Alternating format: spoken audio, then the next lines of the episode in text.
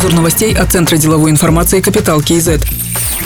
Минсельхоз пересмотрел залоговую политику. Теперь залог фермеров при кредитовании будут оценивать по максимальной ликвидности. Об этом сказал первый вице-министр Айдарбек Сапаров во время совещания по вопросам финансирования агробизнеса. Аграрная кредитная корпорация по программе Кендала уже выдала 70 миллиардов тенге займов под 5% годовых. По программе «Экономика простых вещей» выдано 6,5 миллиардов из предусмотренных 100 миллиардов тенге. Для ускорения выдачи займов сократили срок рассмотрения заявок и список необходимых документов. В упрощенном порядке начал кредитовать и Казагрофинанс. Кроме того, запущена льготная программа сделано в Казахстане. Аграрии могут получить технику без оплаты аванса, комиссии и залога. Ставка 6% годовых. Срок займа 10 лет с отсрочкой платежей до одного года.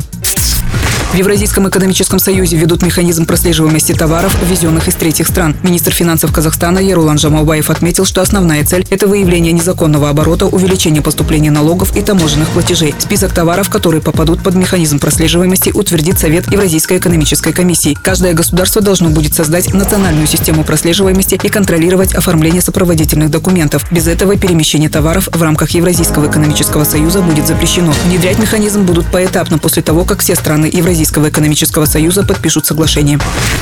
Разведанные запасы угля в Казахстане составляют почти 34 миллиарда тонн или 4% мирового запаса. По этому показателю страна входит в десятку лидеров, сообщает Министерство индустрии и инфраструктурного развития. Меры поддержки угольной промышленности прописаны в дорожной карте, рассчитанной до 2021 года. Один из запланированных проектов строительства завода по производству спецкокса Шубаркуль-Коммер также планирует внедрить цифровую платформу по продаже угля, развивать комплексную переработку для получения продуктов с высокой добавленной стоимостью. Технологии позволяют производить из угля более 5000 видов продукции. Это ферросплавы, металлический кремний, строительные материалы, технический углерод, углеродные сорбенты.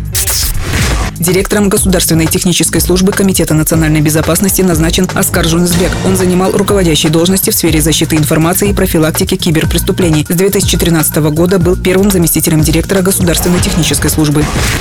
Заместителем Акима Жамбылской области назначен Улан Жазылбек. Ему 58 лет. В разные годы работал в Департаменте архитектурно-строительного контроля города Алматы, Международном центре Харгос, Комитете строительства и жилищно-коммунального хозяйства. С ноября 2017 года был первым заместителем Акима Павлодарской области.